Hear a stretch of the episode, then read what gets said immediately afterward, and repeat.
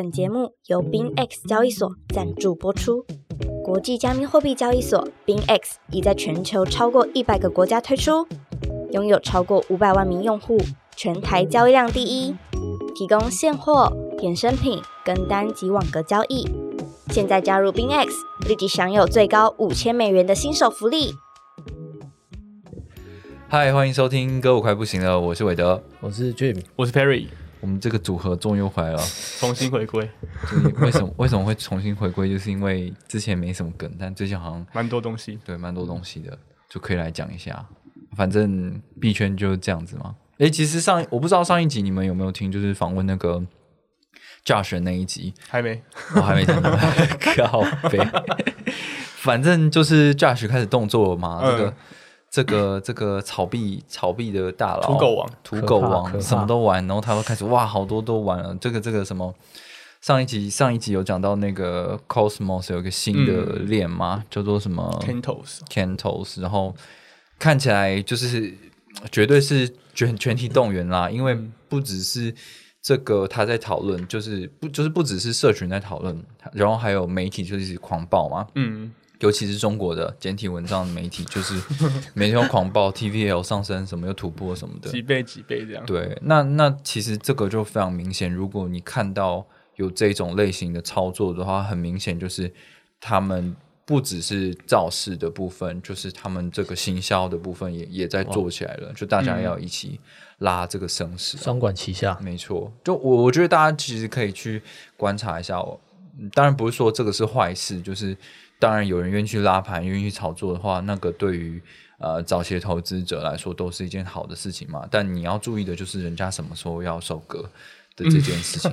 嗯，嗯，可是至少你可以从这些媒体的行为里面看到市场操作，就是好这一些人要开始带这个话题了，这样。嗯，对，那它可以延续多久，或它这个市场买不买单，那都是我们陆续可以观察的。但你你或许可以抱着乐透心态买一下，那也有可能它这些涨幅也是大家都有观察到这种事情啊，然后就想说，哎、好像很多人在讲，哎，那个大佬在讲，然后就 买一下。买一下，然后你知道积少成多这个东西就被拉上去了对对对对，也是还有最近那个 AI 相关的也是，对啊对啊，讨论的蛮凶的。没错，这个其实我也是当时意识到说，好，那个 Chat GPT 对对对，起来的时候，然后你你去看这个 Coin Market Cap，它有一个分类，就是 AI 嘛，对，它好像是分叫做 AI and Big Data 吧，就是 AI 跟这个大数据，然后它会给你一个市值排名。那那时候我我有买了一个呃二零一八年的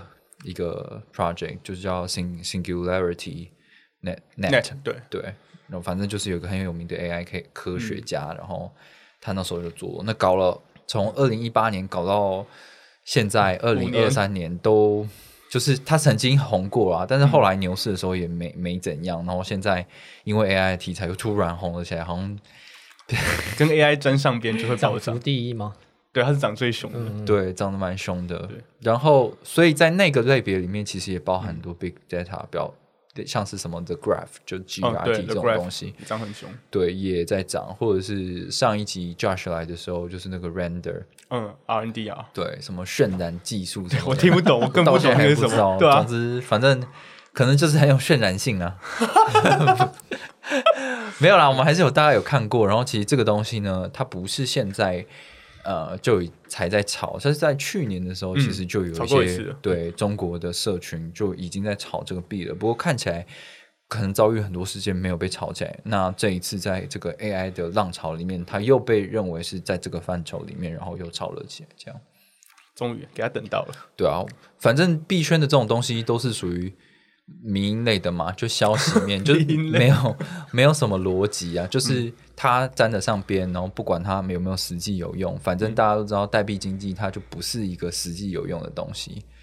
我这样讲可能有一点过分，但是以目前的现况来说的话，代币经济就不是一个实际上有用的东西。他说有 governance 治理的作用，或者是 utility 有什么效用的话，它都不是一个实际真的有需求市场的东西。但是只要有话题，它就可以被炒起来。那你操作性质比较大。没错，那你就是看你自己跟跟得到、嗅得到什么样一的那个味道嘛，就是好像这个很红，那大家一定会一股脑，反正什么都可以扯上关系，就就是这个就对了，这样都是他他可能会有很多组合。那我觉得在二零二三年 AI 这个话题是不会灭的，那现在才刚开始，所以很有可能这些东西还会持续下去啊。所以你要打爆一个什么？这种 A A I 懒人的包的投资组合，或许是 有现在有现在查应该查得到。对啊，蛮有就是你其实也不用靠一些 K O L 在那边报名牌，当然他们报名牌的话，背后有一些力量在支持，那的确可能提高胜率，但是也有可能提高被割率。那你倒不如就找那种 Coin Market Cap 啊、Coin Gecko 啊上面的那个 category，就是 A I Big Data 这种东西。你就能买的先买一票，这很像当初在买元宇宙，对不对？对啊，当初那个 Send Mana 就是买一票也是涨很多。对啊，对，反正你就是无脑投一点，然后该跑就跑，或许是还不错吧。但这种东西通常如果要下去也是很快的，对啊，要做做好防防范呐。没错，大家就知道，反正我们在进来这个领域，大家玩久了也知道，不是讲在讲什么理想的。又过了一年，还是一个样子。没错，看这个炒作就觉得哇，没错，看不懂。这个就是这个是国际级的这个资金盘对决，国际级行销资金盘行销大对决，就是看怎么样可以这个在其中冲浪冲到冲出亿万富翁，就是看大家的能力啦。对，嗯，那这个我不知道，Perry 这这这两周来，你有什么看到什么有趣的东西吗？呃，除了这两个热点之外，我还有看到就是。Jack Dorsey，嗯，很支持的那个社交协议叫 Demos，就最近很多媒体啊、社群都在讨论说，哎，这个东西有没有办法取代推特？或者对对，嗯，甚至把它称为推特杀手。哦，它是一个，就是 Jack Dorsey 他做了一个公司，投资的公司叫什么呢？Nostr，对，Nostr，Nostr，N O S T R，没关系啊，反正我们就是英文烂啊。对，反正他就投，他就很支持，就当初投资了三颗比特币，嗯，就支持他们做这个去中心化的社交社交网络，对，然后是他们推出的在 App Store 跟 Google Google Play 商店第一个推出的协议，其实他应用了，他只是加捐加减捐赠一下吧，然后就被大家描述成他投资他停了这个平台这样，可是他其实蛮活跃在那个平台上面的，哦，就是他在这个。Damos 的平台上几乎每天都会发文，然后他自己推特的字界也也放上他这个 ID，哦，所以大家都可以去加他。你可以解释一下这个 ID 的概念吗？它它其实就是它这个没嗯，这个 APP 有个特色，就是它主打它的创建非常的简单，嗯哼，就是它会给你一组公钥跟私钥，嗯，就私钥就是你要自己保管嘛，哦，你的公钥其实就是你的账号 ID，嗯，所以我只要有你的公钥，我就可以加你好友去追踪它。哦，对，他也不会需要你提供什么电话号码啊、电子邮件等等的。嗯哼，对，然后它也是一个没有审查的平台。反正所谓的这个，比如说 Twitter hand handle，就是你的那个 Twitter 的使用者名称就变成了公钥。对，那你的使用者的密码就变成了私钥。对，但是如果是我要以数量，就是这个长度来比较的话，公钥跟私钥 还是比我的 handle 跟这个比较。是蛮蛮烦，只是你的注注册流程可能相对方便了一些，这样，嗯，好啊，但它所以它这个部分可能是强调隐私保护、匿名性的问题，这样。那哦，通常这种平台它还会强调那个呃抗审查性、抗审查性啊。那这个东西，嗯，也有特别跟 Perry 讨论过，就是就我们之前看到的所有。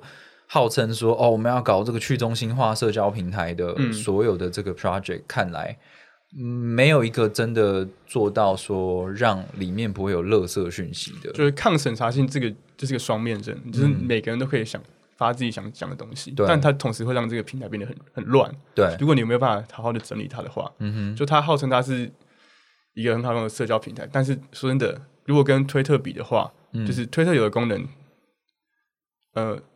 呃，Demos 有的功能，Twitter 都有，嗯哼，但 Twitter 有的问题，呃，Demos 的问题不一定发生在 Twitter Twitter 上面，嗯，就 Twitter 可能现在有很多色情内容，嗯，对，但它但它的确有在降低诈骗诈骗账号以及管理广告文章的数量，对，但 Dams 就是没有，它上面也很多色情的东西，对啊，还有很多广告的东西，就是因为没有去做审查，大家想发就发，导致现在几乎整面就你打开滑滑个十分钟，都会发现基本上有九成都是广告。嗯，我我觉得就是以现在的所有的社交平台，为什么大家好就是币圈或者所谓的 Web Web Three 世界的人，嗯，就是会说哦，我我要抗审查什么的，但是为什么？原本的世界有这么多抗审查的东西，就是因为这有问题。对啊，就是大家不不喜欢嘛，有犯罪，有诈骗，然后那为什么色情存在？因为至少色情大家不会觉得不喜欢啊。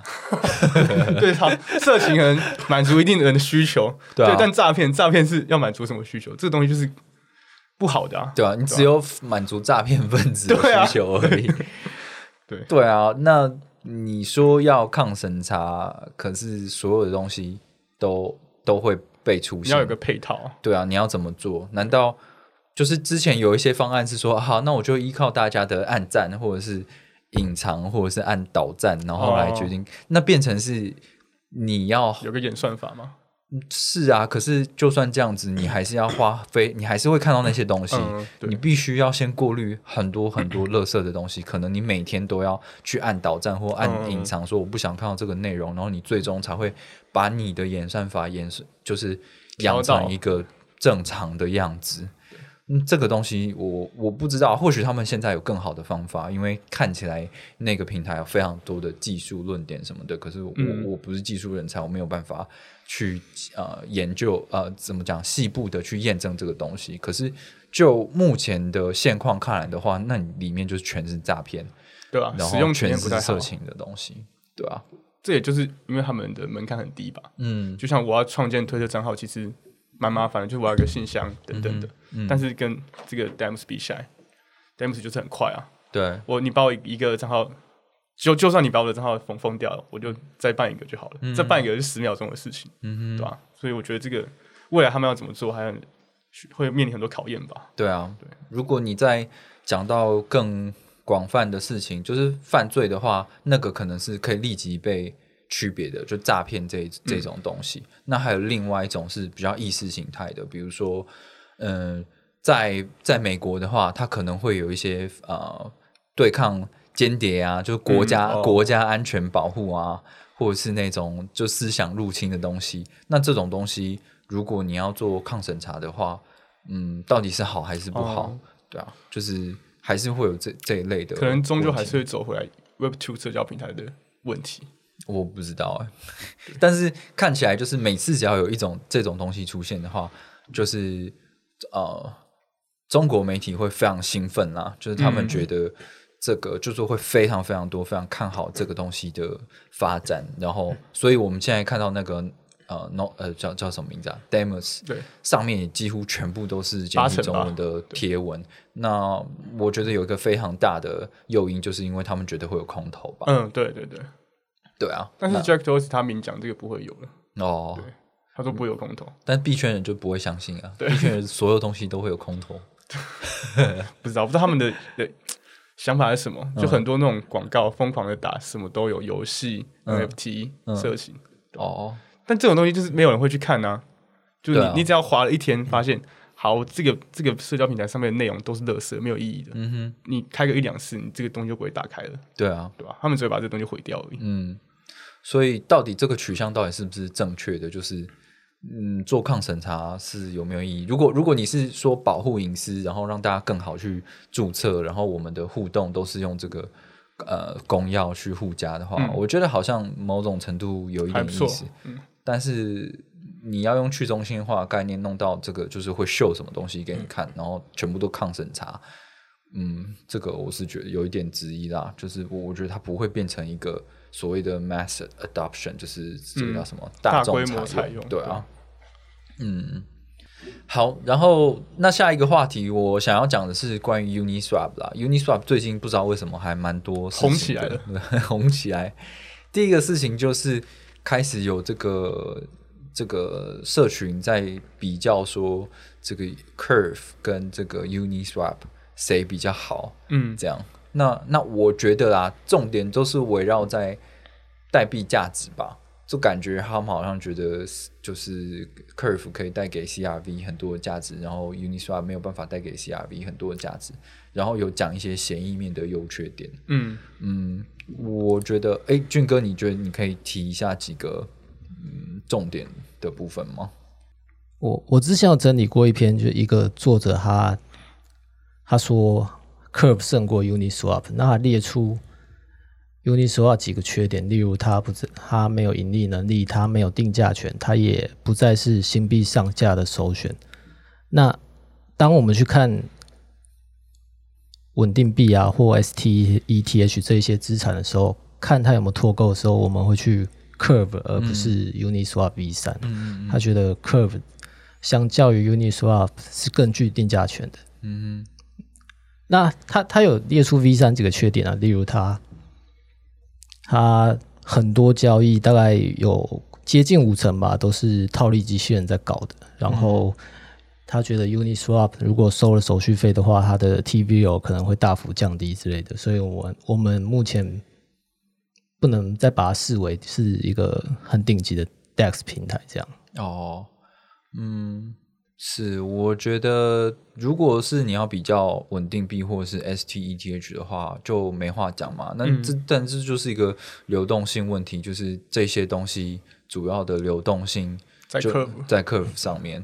那那所以它一定会表现的比 Uniswap 好。可是就是 Uniswap，我觉得它还是一个很多元性的，就流动 AMM 就是多流，然后很多种不一样代币的流动性，然后。它的波动性也是比较大的，嗯，我觉得各有，我觉得是完全不同取向的协议，对啊，对吧？就是 Curve 就是以做稳定币，然后深度起家的嘛，嗯，然后 Uniswap 就是可以让很多币都可以随在他们建建立一个流动性池，嗯，然后他今天要去讲说，我看 U 看稳定币，看 STDH 会在 Curve 上面看，这就很正常啊，嗯，对，但是但如果我今天要上小币的话，我一定也是第一个去。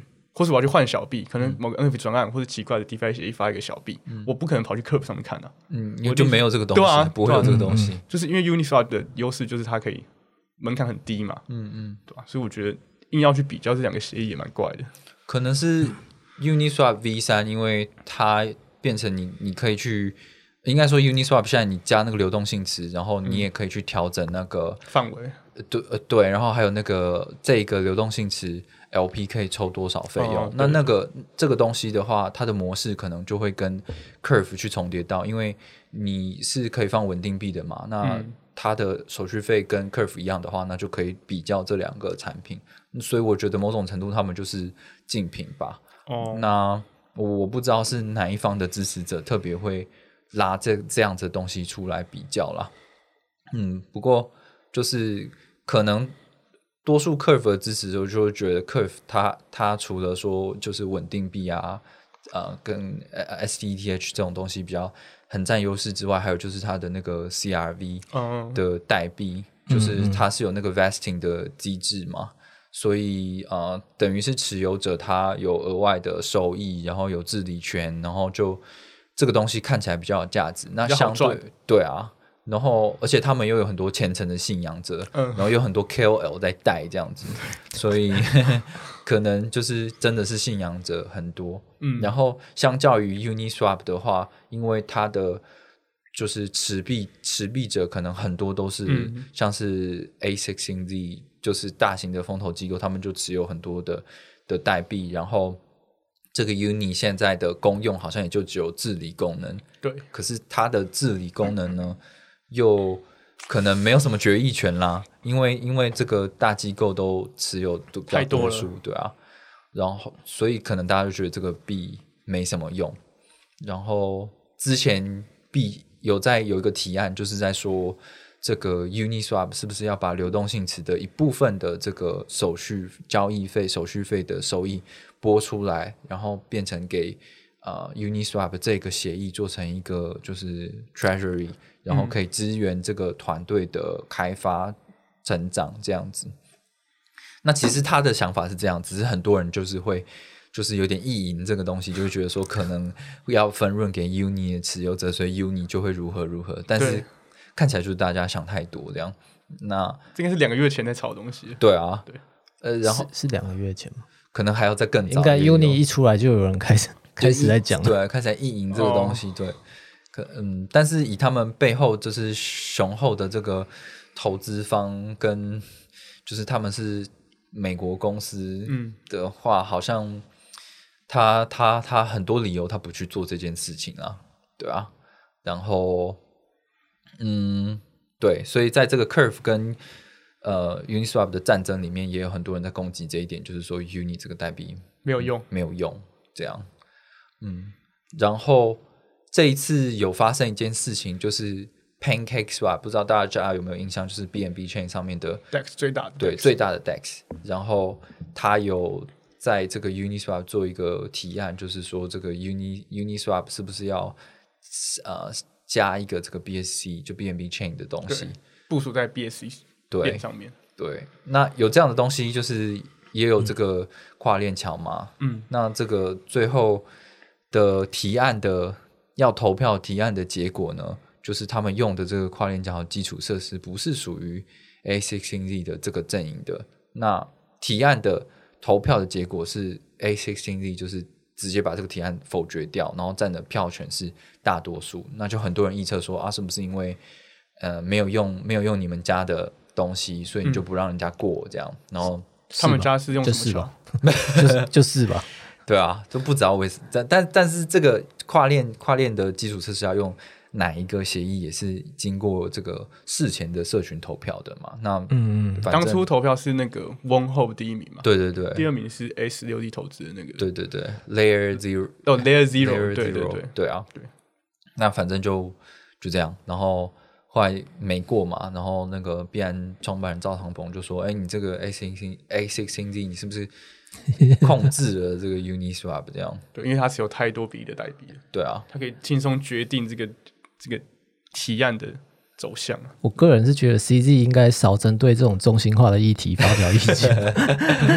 你币安太大了，你还你还在这里讲去中心化的事情？对啊，你要不要说？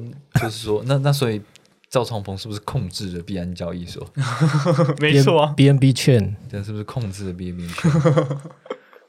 这个就蛮幽默的。可能我觉得 governance 就是链上治理这个东西，大家在拿这个治理代币的时候，可能曾经一度，或者是某一些方面，都会觉得好像把这个比拟成民主政治一样，就是哦，那这是社群大家一起决议的。可是，既然它都是一个 token 形态了，它不是 KYC 每一个地址说哦，Jim Perry 就是一人一票这样，那所以根本就不会有所谓的公平的怎么说？这这就是资本主义，对，就是资本主义，就是谁比较多钱可以买下比较多股份，谁就来决定这个东西的未来发展嘛？那。如果你的社群真的超大的话，你有很多分散的力量，你能够去决议大家一个共识的话，那当然也是一个很好结果啊。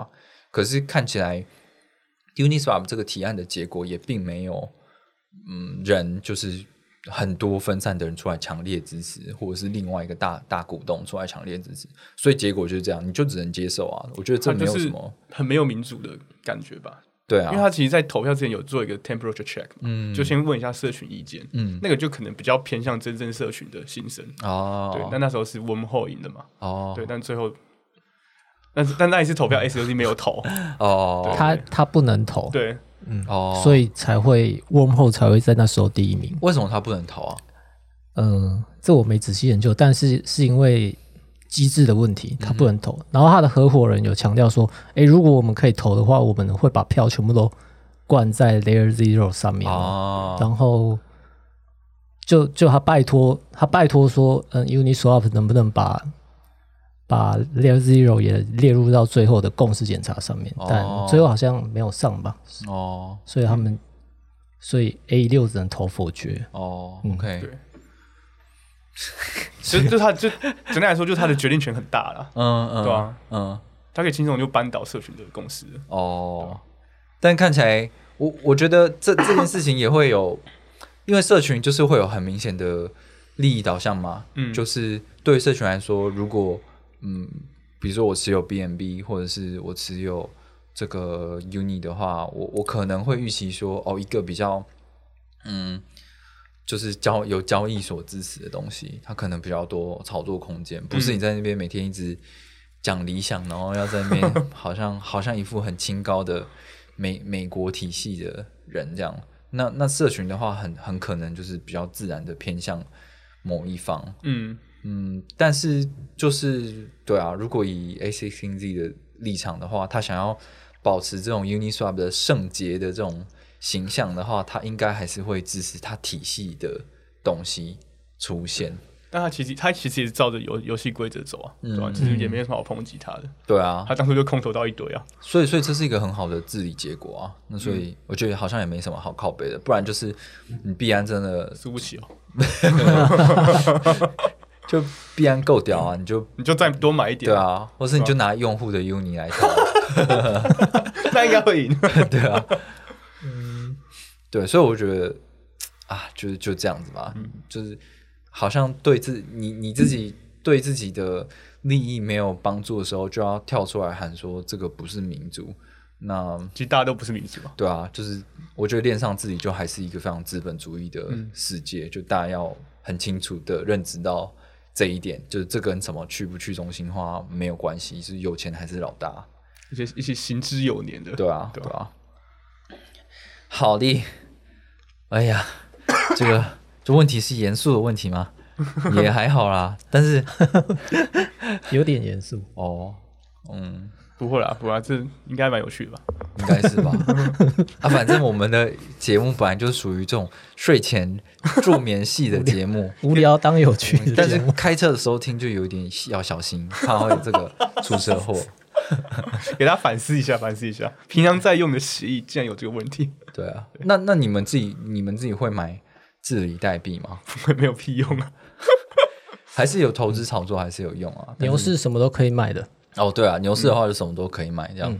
但是熊市的话，就真的要特别小心一点，因为你要知道说，就是现在在喊的这一波浪潮，是不是真的在就是力量最大？如果它不是力量最大的话，那就蛮危险的，对吧？但是 Uni 我还是，其实这个事情爆发出来的时候，就是 CE 在抱怨这件事情的时候，我有偷偷的。买了一下这个 Uni 代币，这样子，为什么？就是觉得说，那你会抱怨这件事情？逆向思考，对，就是你会抱怨这件事情，不就代表这个代币是有价值的吗？哦，对。那如果大家真的这么想要控制 Uniswap 的话，那你就来买 Uniswap 的代币啊，对啊，这是什么大佬的想法？我完全没有这样想到。对啊，嗯嗯，那 CRV 当然是有很多支持者啊。那已经 CRV 其实是已经到了一个好像你不能批评的地步了。所有的炒币大佬全部都在说 CRV 很好啊，就是因为他们太好用了，太有用了。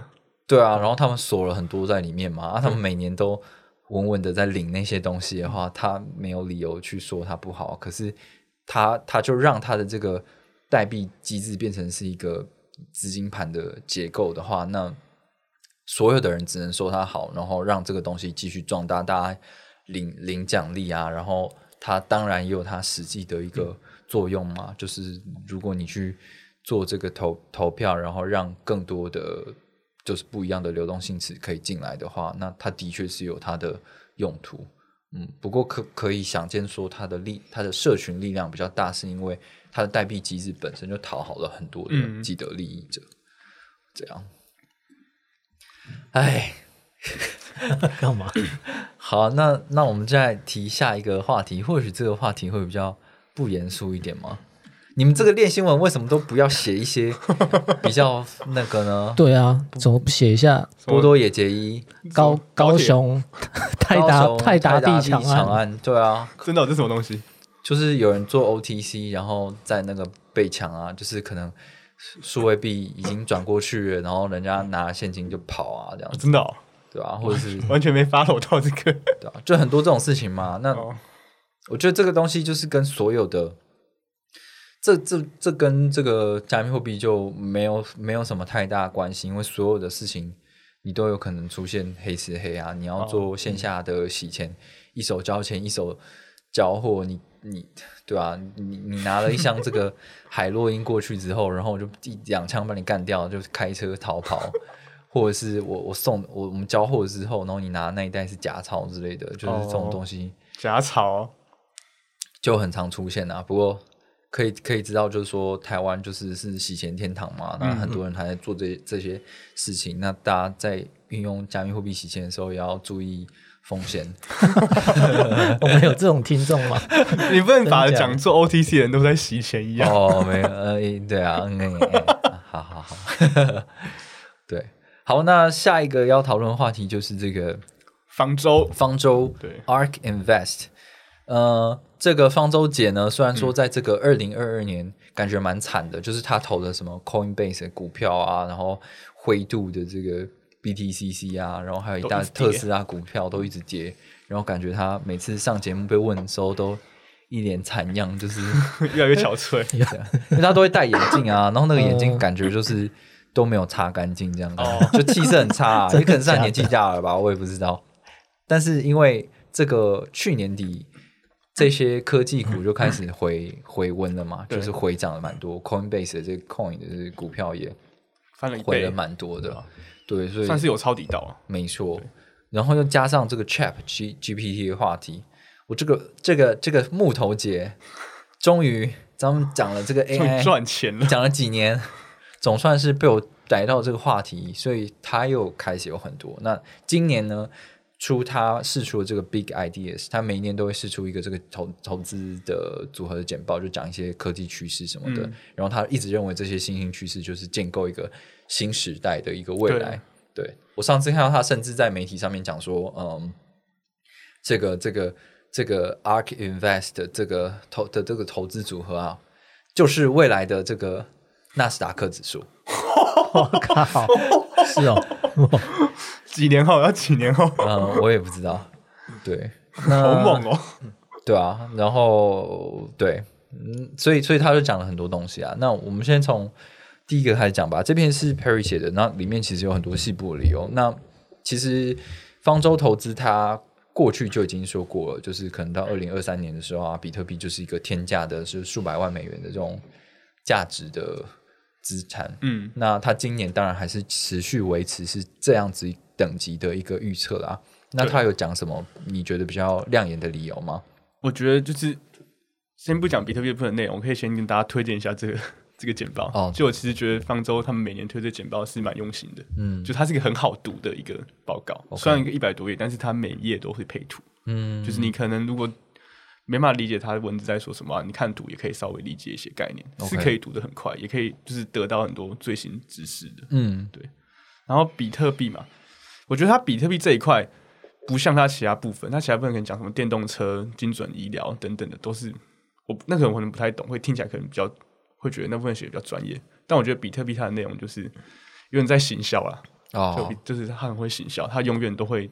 不管现在币价是一万、两万、三万，它永远可以把说未来十年比特币的价格可能是五十万、一百万。嗯哼，对，它的预测从来就是没有降低，只会增加。我记得去年它主要理由好像是在说什么，因为就是之前是因为很多的企业都在买比特币嘛，所以他觉得中小企业全部都会采用，对，当公司资产，所以按照这些公司的市值全部被把它加起来的话，就是应该是这个规模。对他，他今年也有提到，就是机构采用，他提了四间公司，嗯哼，就是。BlackRock，然后纽约梅隆银行，还有还有 Fidelity，就是那个那个叫什么？嗯，我知道 Fidelity。对，反正就是他们有推出一些比特币的服务嘛，他就觉得这是一个很利好的因素。对，然后他今年把比特币的价格预测，呃，依照市场的情形做了三个预测，就是熊市、横盘跟牛市。嗯，对，他说在二零三零年的时候，在熊市，即便是熊市。也会有二十五万美元的价格，哇，发财了，军哥，是啊，是啊，又发财了，回家躺。然后如果是牛市的话，就会就会到一百四十八万美元，对。然后他在三个不同的情形里面都会给他说他的价值来源，但是唯一一个不变的就是这三个价值来源有很大一部分都是来自它是数位黄金。啊，对，你要就是依照说它取代。数位黄金的地位的话，对对对它会成长到怎么样？它是有数位黄金赋予它的价值，然后第二大就是机构投资，嗯哼，对，这是最主要他认为的价值来源。哦，然后还有就是紧急救助金，或是第三世界财务等等，还有还有支付方式，对，由这些东西组合成它的价值。俊哥有没有什么想要先吐槽的？因为我等一下要吐槽。我觉得他每年都会生出不一样题材去分析比特币每个预测价格的的理由。嗯，我记得二零二一是可能是为的写的吧。他他记得那时候说他是说比特币会被采用成企业现金嘛，然后每个企业如果投入比几趴的现金储备，然后比特币就会到多少之类的。然后这一次今年的比较方式好像不一样了。嗯，我觉得是矛盾的，就是他们不是常讲说比特币波动会越来越低，会越来越趋近股票吗？嗯哼，那对，但他他自己今年就写说，这个二零二二年的熊市是历史以来前几大的，对，所以并没有波动变小的的样子发生。哦，对吧？因为熊市这次熊市回撤很多嘛，嗯哼，没有波动变小，就是它的情况发生，它的高点跟低点是很大的。所以他觉得他未来波动性还是会很大，他就这次就没有提到波动性的，所所以俊哥讲的没有错啊，就是他是他逻辑上是有冲突的，因为他觉得会随着时间它的波动性会减少嘛，但是你讲完的隔年马上波动性就超大，嗯，对啊，我是比较相信那一种比特币波动会越来越低的的说法吧，因为比较你比较每次减半后的涨幅好像真的是越来越低的样子，那。二零三零到一百万，好像太扯了。你说没办法谈这么高，这数字太扯了。对啊，哦，还是这八年世界会发生什么事吗？哦，对对啊，这对好像因为你说波动嘛，所以波动就包含往上跟往下。对啊，那你趋近于没有波动的话，不就是不动吗？对啊，就是没办法涨到他讲这个高度。哦，或或者是他是说到二零二二零三零年，就是差不多就顶了这样。不知道，好，那换我吐槽了。嗯，我想要吐槽，就是上个礼拜其实也想跟大家分享，就是关于其实我们前几集有讲一些比较硬的话题，就是关于那个 Silver Bank，然后最近那个 Signature 啊 Bank 也是出了出事，出了一些问题嘛。对，就是因为他们其实都是银行，然后他们都有在做啊加密货币业者的生意，就帮他们储备啊法币资产。还有托管加密货币资产这样子的事情，可是，在 FTX 的事件爆发之后呢，就对他们的营运上面出现了很多的风险，所以金融机构就政府其实也开始在警示这些银行说，你们自己要考量你们风险，如果你们做太多这个相关性的业务的话，就是是不行的。嗯，那所以这两家银行其实也改变他们的政策了嘛，就是。呃，以现在距离最近的事情，就是币安出了一个状况，就是他已经停止这个美金的电汇了，因为他的电汇的合作银行是 Signature，所以他就直接不做，因为 Signature 之前就说哦，如果是十万美元以下的电汇的话，我就都不做，对，就是跟加密货币相关的这样子，那必然就直接宣布不做，那很有可能，我觉得背后原因就是 Signature 直接说，哎，我我为了不要被人家找麻烦，我还是。为了我自己未来前途着想，我还是直接就不要做了。对吧？然后，因为他前几天才被告啊，被被忘记是谁告，就告说他呃明知故犯。对对，明明就知道 FTX 的交易有问题，嗯，还让他们继续在 Signature 做服使用他们的服务，这样。对啊，光是这一点，我就觉得，嗯，Ark Invest，你说之后有越来越多机构会采用加密货币资产，或者是采用比特币的这件事情是。是会打上一个问号的，因为看起来政府都在关切，你们如果拿太多加密资产的话，有可能会影响到传统金融的稳定状态。嗯，所以这件事情如果没有一个很强硬的监管框架出来，呃，稳定的话，那 Ark Invest 说的事情根本就不可能会发生。就监管要先出来。对啊，嗯。然后还有另外一件事情就是，嗯，最近几周是上周吗？就是。白宫又出了一个命令，他说当然就是回也不是命令，就是一个公告，就是回顾了一下二零二二年他们自己做了什么事情嘛。那也包含说就是跟银行做一些警告这样子。然后他们有特别说，就是像是 FTX 这种大型的事件，幸好就是没有影响到金融稳定，因为还没有太多的这个机构真的持有很大的部分的呃数位资产在里面。那所以他们会做好未来的这个二零二三年跟未来的这个加数位资产的风险规划的事情，就是要不要让它沾染到金融，就是传统金融的稳定风险。那这个事情要怎么做？就是你一定要有所区隔啊。嗯，然后他们呃也有说，就是以白宫的立场，会特别就是觉得呃议会这边，你如果说他们刻意去通过一些法案，让所谓的养老基金，就是哦。币圈的机构最喜欢讲的，说这个这个养老基金什么什么养老基金用了采用一波，大家退休金全部要变成数位货币，这种这种论述就是很常看到，对，就是大家会就是中国就是说打鸡血嘛，就是整个会嗨起来这样子，就觉得很多进很多钱要进来接你的盘，但是白宫就讲明了说这个东西是他们不支持的，他们也不希望国会通过这样的决决议。那那就没有什么好讲的，就是第一个是银行不太可能真的持有太多的比特币作为他们的资产，或者是 whatever。然后第二个就是养老基金这些属于呃广大劳工的退休金，嗯，大家都很觊觎的这些钱的运用，也不太可能直接可以投到加密货币里面。就目前美国的这些规划，所以 Ark Invest 讲的这一种。好像很、很、很具有这个很牵强。对啊，我我是觉得有点有点难。我觉得他们提到这几个银行，只是进来瓜分既有的托管业务而已啊。嗯，对啊，接接盘的人有增加吗？没有啊。对啊，机构不会自己来接啊。对啊，对啊。但我觉得他每次每年的价值来源最大都是来自数位黄金。哦，就不懂他为什么他会觉得它是数位黄金，就它的波动明明就是这么大，这种不稳定资产。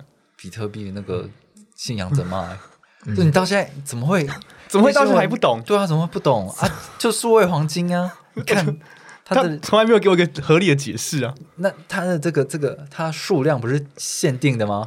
而且它还易于。易于这个西这这个什么易于传输，跨国传输比你黄金还好。你黄金有重量，比特币还没重量，都是都是一堆打仗的叙述，战争才会有作用。叙述。你想想看，乌克兰打仗的时候，他们是不是拿着比特币就跑了？有吗？有吗？你想想看，这个这个这个土耳其通膨这么高，他们是不是拿着比特币就没事了？但对于这个抗通膨这件事情，我一直也是一个问号啊，就是他们。再再怎么样，他们也可以拿数位美金啊，就对啊，就是太没有必要。我可以拿美 美元啊，我可以拿 USDT 啊，都会玩币了，还不拿稳定币？对啊，我只要图个稳定的话，我怎么会买 BTC？这是中心化啊，你有没有搞清楚？你中心化不是被美国控制吗？就他们的目的不是要稳定吗？这关中心化什么？对不对？你就是被美国控制，你就是落入了美帝的阴谋。那你用 BUSD 啊？这又是指称什么？我们我们我们我们币安是不是中国人企业？我们必安是国际性企业，那就用国际性的货币，就没有什么中心化问题。哦，国际性货币就是美元呐，通用就是就是全世界最流通货货币，就是大家最相信、最具信任度的货币就是美元啊。嗯，对吧？但但但现在也有很多，比如说那个之前有写那个很多新闻，就是 Ray Dalio，就是那个桥水基金的，就是他一直在讲说这个通膨的的问题，然后他他也是很看好说中国人民币的发展，然后包含 Arthur Hayes 也是一样，他就觉得说大家都政策面货币政策都在乱搞，所以一定会出事啊，然后比特币就会暴涨啊，然后他也很看好这个中国人民币的发展，这样。那假如今天好。呃，台湾的新台币是一个非常不稳定的货币，嗯，但你每个月可能都会领一个固固定的薪水。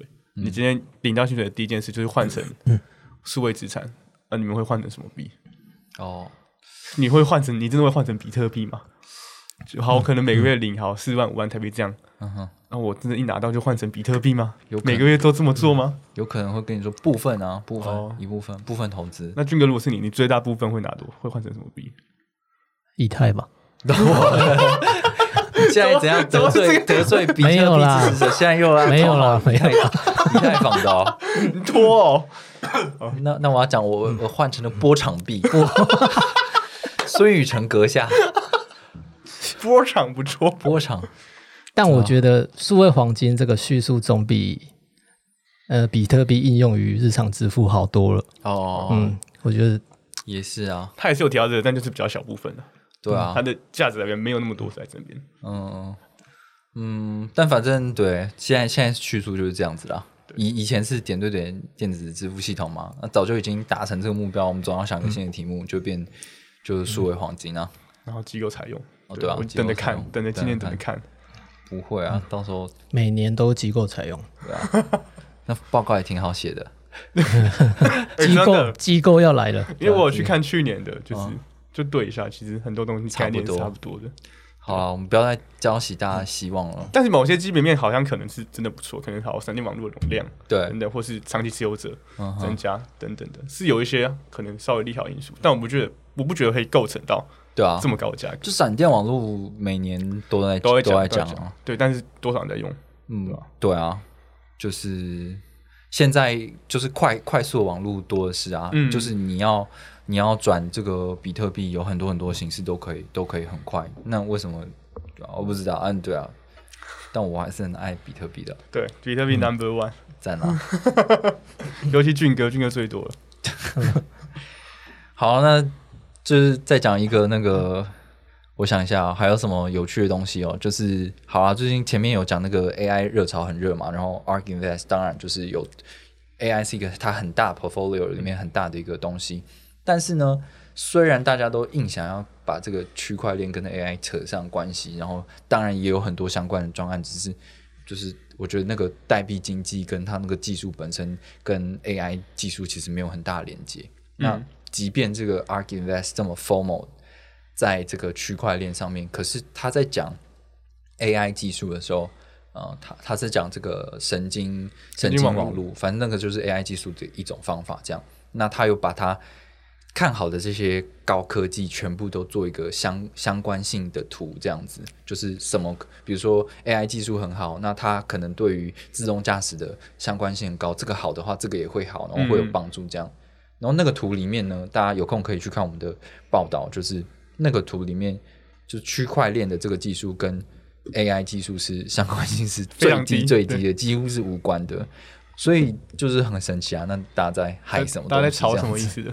对，嗯，基本上是它根本就是那那条关联的线是非常非常细的，没错，就是好像硬给它画上去而已。对啊，所以就嗯，那大家自己参考一下啦。对，但是就是其实其实结论就是可能跟我们开头讲那样，就是它是就是一个话题，嗯，那可是你也不要太迷恋它，就是它它就是你冲浪就是浪浪浪快要退的时候，你就要就要收了，这样。不要被冲到卷走了。是的。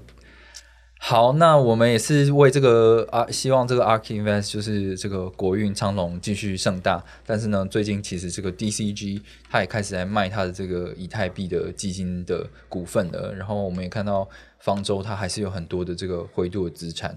那 DCG 啊、Genesis 啊、灰度啊这几间相关联的子母公司，到底面临就是 Genesis 的破产，还有一些债务的问题。会造成什么样的结果？那会不会波及到灰度，或者是甚至到 Ark Invest 都是值得关注的事情。因为 Ark Invest 是 GBTC 的第四大持有者，嗯，对，所以可能他这份报告会这样写，也是因为他其实背后很有持有很多比特币相关资产。是啊，比特币上涨对我来说是只有好处，嗯，是吧？所以可能也是个阴谋论吧。就他这么写，就是想帮自己拉盘而已。嗯，是啊，反正就是我看起来灰度是。不太有救啊，这个东西可能要等到下一波牛市。那他这样的状况跟母公司的财务状况能不能让他撑到下一轮的牛市，就是也是一个问题。但大家也不用太担心，说这个东西有人在说他在卖这些基金的话，会不会造成你手上现货的影响？但基本上是不会的，因为它是一个封闭式的基金嘛，它要整个 close 掉，它才有可能去清算里面的资产资产这样子。但基本上他们也不会 close 掉，嗯，就是前几天的报道有写，就是光二零二零年、二零二二年前九个月，嗯，灰度就从管理费赚了五五六亿，嗯哼光比特币跟 ETH 这两个就五六亿，就是还是有稳定收入。对他们这个非常赚，所以他现在宁愿把自己的股份。卖掉一点也不会把它收掉哦，因为那太好赚了。反正大家都被套牢在里面了，然后我就再慢慢吸你们血，慢慢吸吸光。二点五趴每年吸，哇，超多！一一年五五六亿耶美元我看那个折价根本都是被他吸 吸爆的，折价已经突破五十趴了，对吧？好扯。好，那我们今天的主题差不多就讲到这边。相信呃，最近有越来越多暗潮汹涌啦，有一些小的支线跑出来。那这些副本能不能就是变成主线任务，让大家都继续跑下去呢？然后，因为这个联准会的主席鲍威尔也说，就是可能在这个二零二四年就会结束这个通缩政策嘛。然后看起来就是。这个打击通膨的目标，在今年会有一个很大的进步。那相相对来说，或许那个升息幅度就不会做的这么这么狠吧。那这个可能对于呃投资还有投机市场都是一个不错的讯号。所以我们也在呃今天是二月的八号，也在二月八号凌晨的时候看到，就是不管是美股啊，或者是加密货币市场。都有一些蛮不错的表现，那就看这个事情能不能延续下去。我们也会持续跟踪，持续跟踪。那我们就下周再见，拜拜，拜拜拜。